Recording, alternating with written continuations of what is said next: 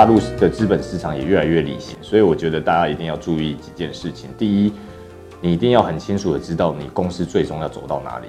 比方说，你的公司适合最终被并购，还是适合一路经营到上市？光是这两点，一开始我认为就要先想清楚，因为很多产业它其实天花板已经被封住了。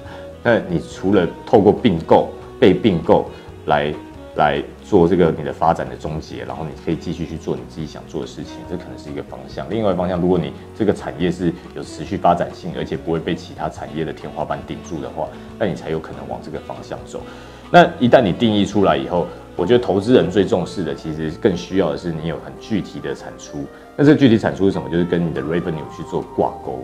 如果你没有 revenue 的话，其实都是空谈。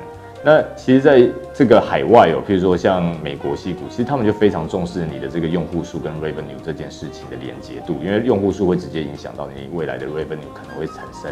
那所以在这个阶段，很简单的就是你必须要充分的确保你的产品有跟市场做交流跟沟通，来说服投资人你有没有做到这件事情。那第二件事情就是你的盈利。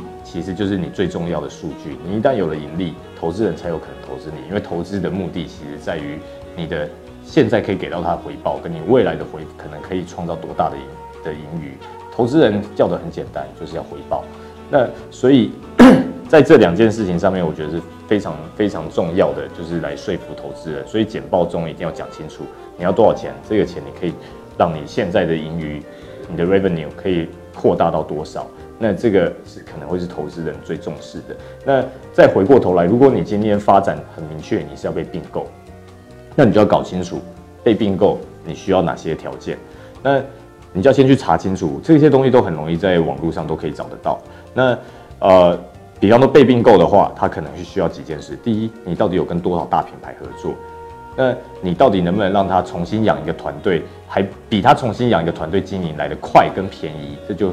特别重要，所以说他来并购你的时候，他一定会考量他购买的价值嘛。那你有跟多少大品牌之间的建立合作关系？你服务了多少大品牌？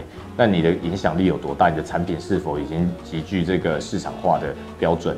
那这个就是从并购角度来看的话，他们可能一定会去在意的几个点。所以，呃，我们在找投资的时候，我们一定要先想清楚投资人要什么，也要多跟投资人聊天，不要怕，也不要想要尝试说服他。我们可以选择多听、多承认错误，那可以吸收进来的话，你就可以更贴近投资人的需求，来进而拿到你的投投资。